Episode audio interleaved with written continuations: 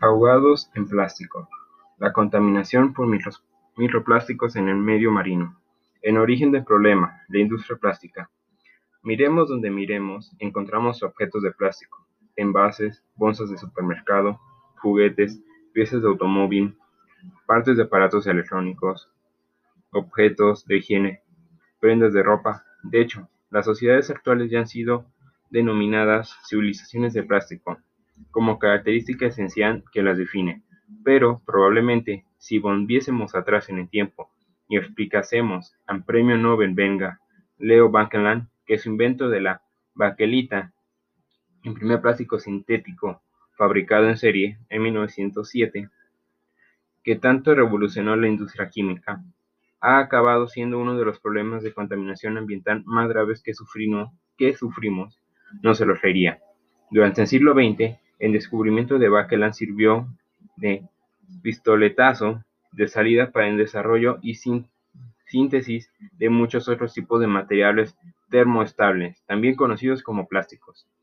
Las características que comparten entre sí estos polímeros orgánicos basados en estructuras carbonatadas de alto peso molecular son flexibilidad, maleabilidad, baja densidad, capacidad aislante, resistencia a la biodegradación, que sean tan poco reactivos y además que tengan un precio tan bajo.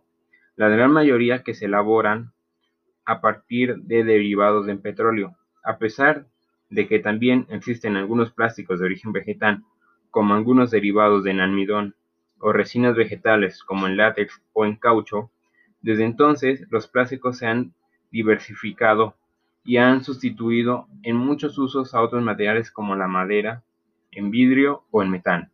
Pero no fue hasta la década de los años 70 cuando los plásticos empezaron a fabricarse de manera industrial. Hasta ahora la producción ha aumentado espontáneamente a un ritmo del 5% anual, según Kyle Ford y King en 2017. Con este crecimiento en 2050 habrá tantos plásticos como peces en el mar. El informe Plastic Europe 2018 estableció la producción de plásticos mundial en 350 millones de toneladas en 2017. Si la tendencia actual continúa, nos podemos encontrar con un escenario de producción de 2.000 millones de toneladas en 2050. El primer productor a escala mundial es China, que fabrica alrededor del 50% de los plásticos, seguida seguida de Europa con una producción del 18%. Esta enorme producción anual unida a la poca efectividad de los mecanismos de gestión y de reciclaje actuales y a la enorme resistencia a la degradación de estos materiales son las razones por las cuales la gran mayoría de los plásticos acaban abandonados en el medio ambiente. Una vez concluyen su vida útil, solo el 17% del plástico producido en todo el mundo se recicla. De esta reutilización solo se puede repetir en ciclo un máximo de tres veces.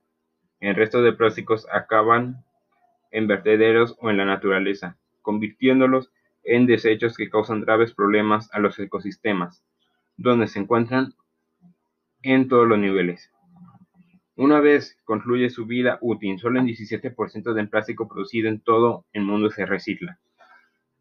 Los océanos se consideran los grandes vertederos de plástico a escala mundial. En los ecosistemas marinos, los plásticos representan la mayoría de los residuos, entre un 60 y un 95%, y de estos, el 80% proceden de la tierra firme. En 20% de actividades desarrolladas en el mar, las formas en que los plásticos entran en los océanos son variadas y diversas, pero principalmente es a través del transporte de los ríos y la introducción desde la línea de costa, específicamente en las zonas densamente pobladas o industrializadas. Del mismo modo, la tipología o las dimensiones de los plásticos condicionan enormemente su impacto en el medio ambiente y en los organismos, así como las herramientas que la comunidad científica utiliza para solucionar esa problemática global. Los microplásticos constituyen uno de los principales retos a los que se enfrentan las agendas políticas medioambientales y conversionistas. Y por esta razón, este artículo trata de dar una visión integral de cuestión en el mar Mediterráneo. ¿Qué son los microplásticos? Los microplásticos se definen generalmente como fragmentos de plástico que miden menos de 5 milímetros. A pesar de que los expertos todavía no han llegado a un consenso a la hora de determinar en rango exacto de medida, su uso se ha extendido a, a productos mucho más cotidianos, como por ejemplo partículas exfoliantes en dentífricos y producciones de, de cosmética. Por otro lado, para la producción de macroplásticos se utilizan unas esferas diminutas de resina llamados pellets. Estos se componen en moldes y se funden para que se puedan adaptar a la forma de un objeto plástico, en cual se transforman. Los pellets son, son uno de los microplásticos más comunes en el medio marino. En la industria química, otros tipos de microplásticos también se añaden a las pinturas, bien como espesantes, bien como abrasivos, en el proceso de drenado de conducciones de petróleo y gas. Su presencia es global y ubicua en la naturaleza, en general y en, el medio marino en particular. Este hecho es una consecuencia de la enorme demanda y producción actual de plástico, además de la facilidad de dispersión y transporte y la poca reactividad que presenta. Así se ha distribuido por todas partes hasta los ecosistemas más remotos, desde, desde en agua de lluvia hasta las especies árticas o los sedimentos del océano profundo. La necesidad de estudiar los microplásticos independientemente de los macroplásticos surge de los resultados de numerosos estudios que demuestran que la ausencia de los segundos en una zona no, no garantiza que no pueda haber de los primeros. A partir de los años 70, se inician las investigaciones de los microplásticos de manera diferenciada y empiezan a desarrollarse metodologías científicas para cubrir los vacíos de conocimiento en este ámbito y definir sus efectos específicos en medio marino. Clasificación de los microplásticos. En función de la forma como se introducen en el medio marino y su origen, los microplásticos se pueden clasificar en microplásticos primarios y secundarios. Por un lado, los primarios se introducen directamente como partículas menores de 5 milímetros el 95% de los microplásticos primarios provienen de actividades desarrolladas en tierra firme y solo el 2% de actividades en el medio marino. Algunos de estos se pierden durante el proceso de fabricación, transporte o reciclaje de un producto, mientras que otros derivan de su uso. Los ratios de pérdidas dependen principalmente del tipo de actividad de las que provienen y son un indicador que ayuda a estimar el volumen de microplásticos primarios que acaban en mar. Por otro, los microplásticos secundarios son producto de la degradación de macroplásticos, que una vez abandonados en la naturaleza acaban erosionados por procesos fisioquímicos o biológicos.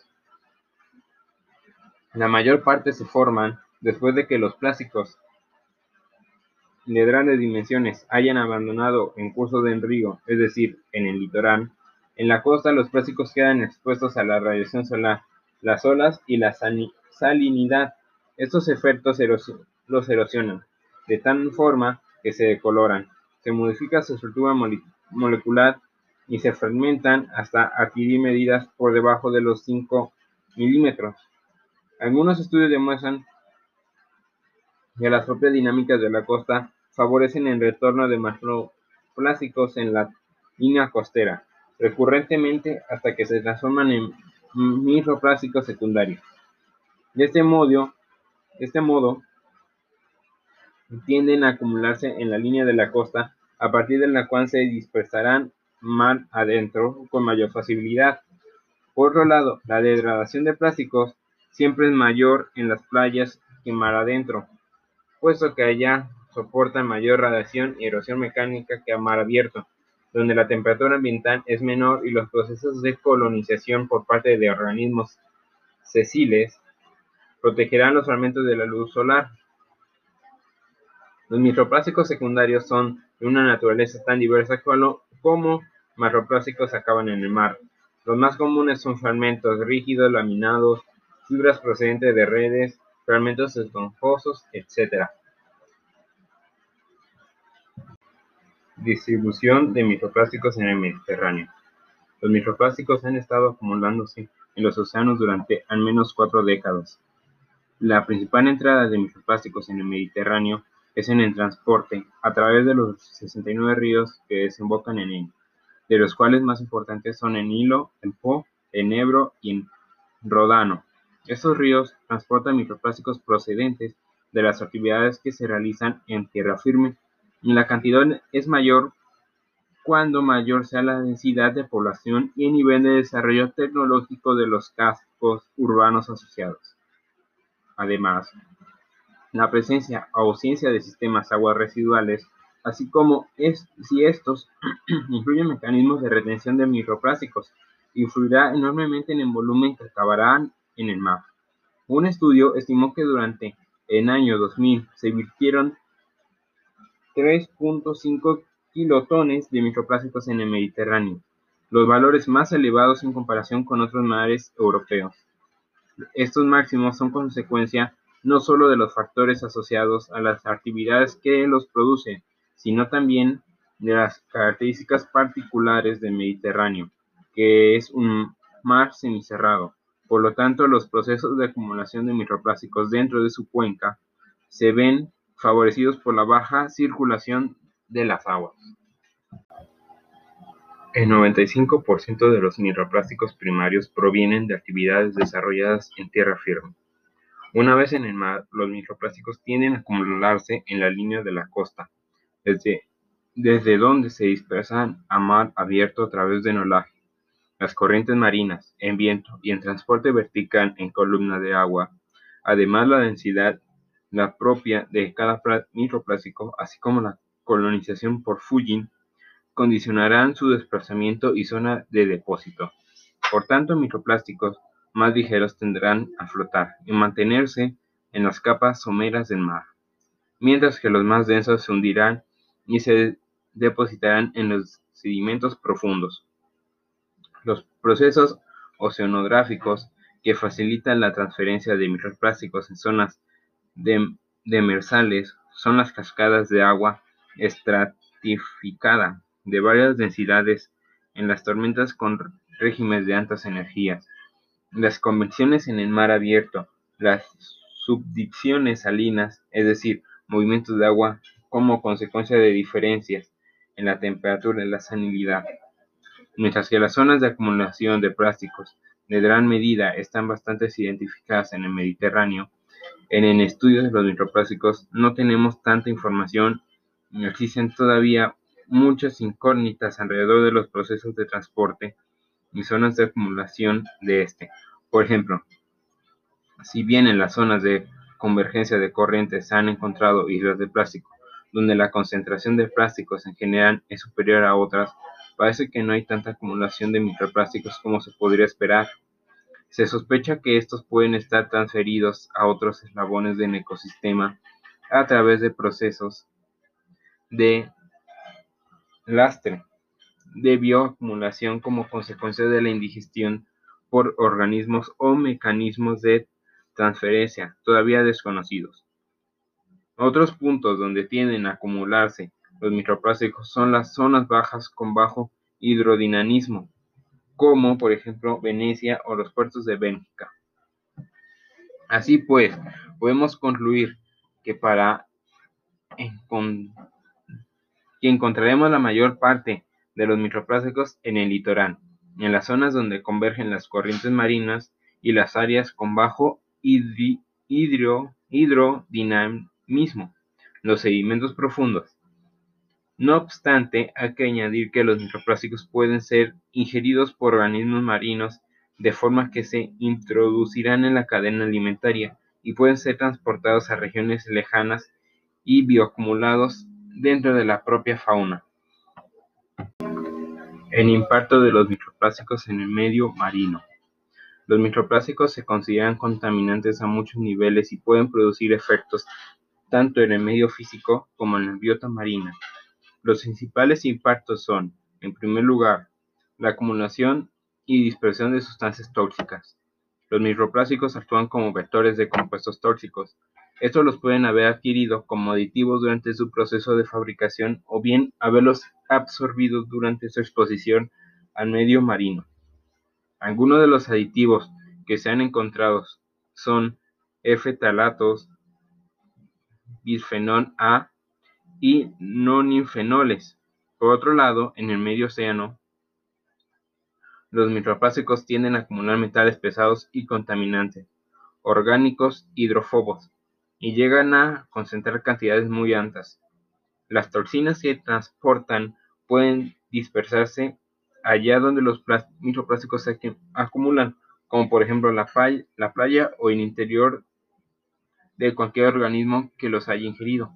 En el segundo caso, se ha documentado que las toxinas, en función de qué se haya absorbido y en qué cantidad, pueden actuar como disruptores endocrinos o cancinógenos. La peligrosidad de los contaminantes pueden tener en la fauna marina está en función tanto de la concentración de estos microplásticos como en tiempo que permanecen dentro del organismo o su posición dentro de la red trófica.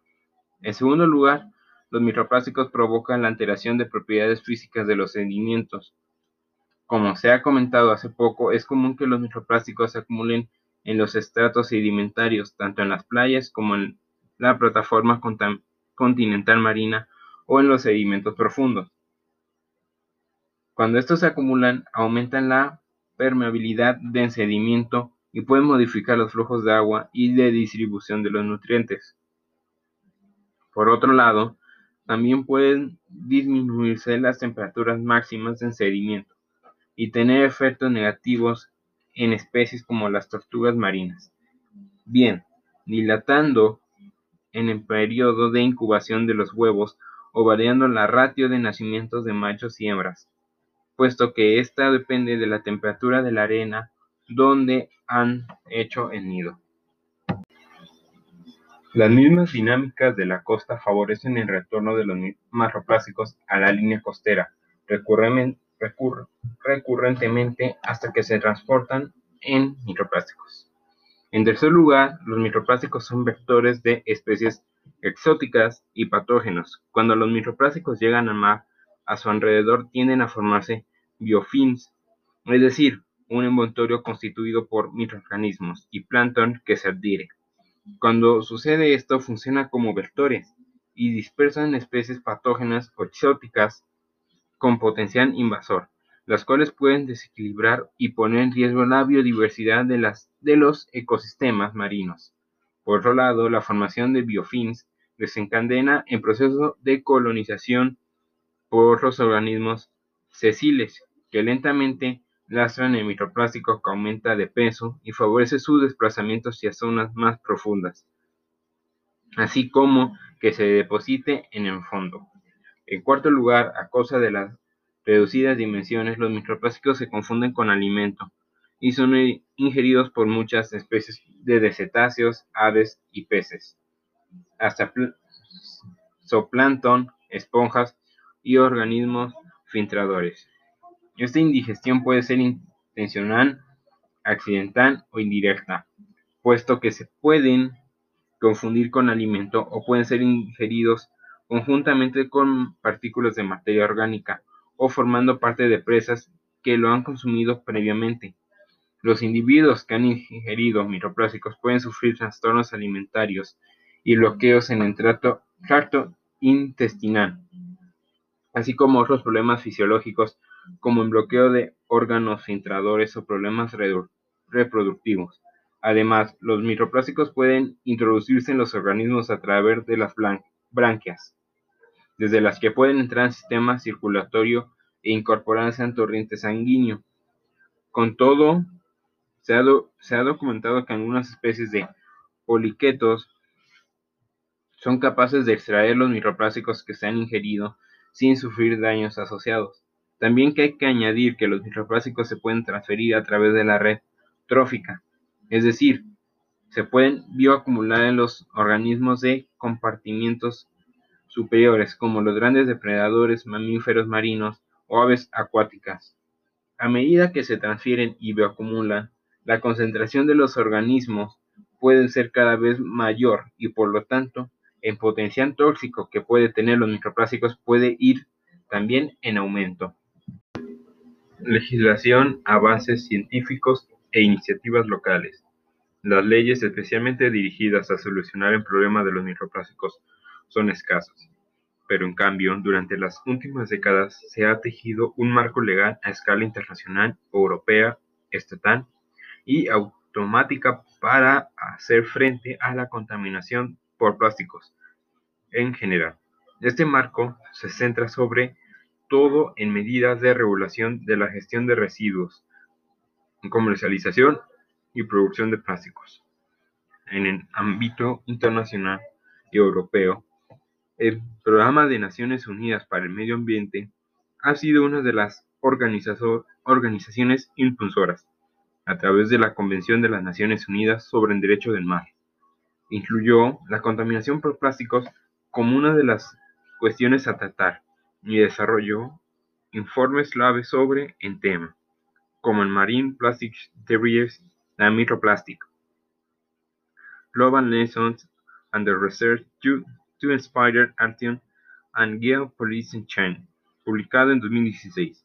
Este organismo desarrolló durante el encuentro en Honolulu de 2011 la estrategia de Honolulu, el primer acuerdo global que tiene por objetivo la reducción, prevención y gestión de los residuos plásticos.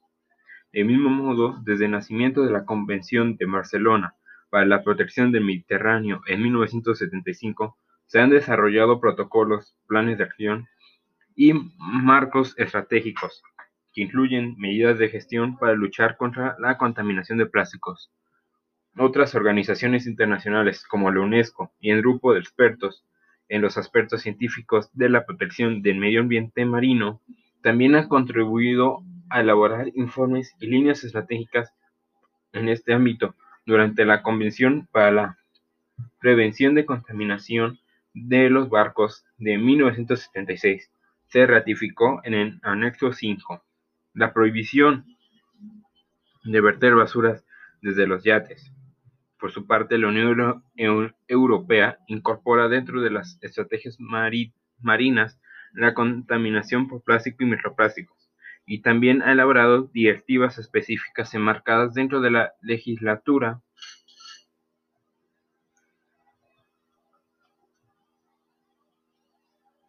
Un ejemplo es la Directiva 2015-720, que actualiza la normativa por lo que respecta a la reducción de consumo de bolsas de plástico ligeras y que se está siendo aplicada mediante una tasa en su comercialización al consumidor o las derivadas 2006-07 S y 2004-12 S que indicen en las herramientas y estrategias de mejora en la gestión de residuos y mecanismos de reciclaje.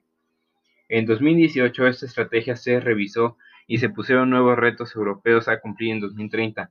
Por otro lado, algunos países europeos como Finlandia, Francia, Italia o Suecia han implementado leyes específicas que prohíben el uso de microperlas de plástico cosmética a escala estatal y, autonómica. En Estado español aplica las políticas europeas relativas a la contaminación por plásticos a través de la Ley de Residuos y Suelos Contaminados de 2011, basada en la Directiva Marco de Residuos Europea.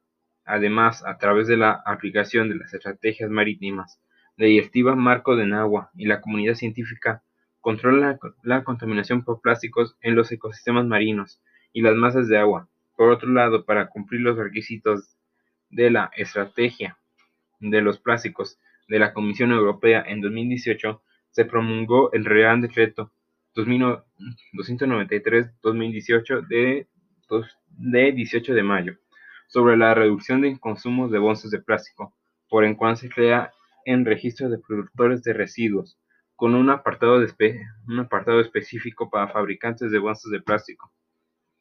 Este Real Decreto ha comenzado a ser obligado cumpliendo en 2020.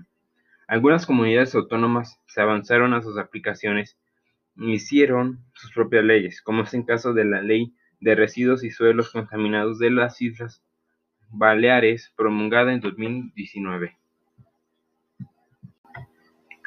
Los microplásticos pueden ser ingeridos por organismos marinos e introducirse así en la cadena alimentaria. Finalmente, los científicos y, y las organizaciones conservacionistas también trabajan para aumentar el conocimiento de esta problemática, así como para sensibilizar a la sociedad y encontrar soluciones a un problema que nos afecta a todos y a todas.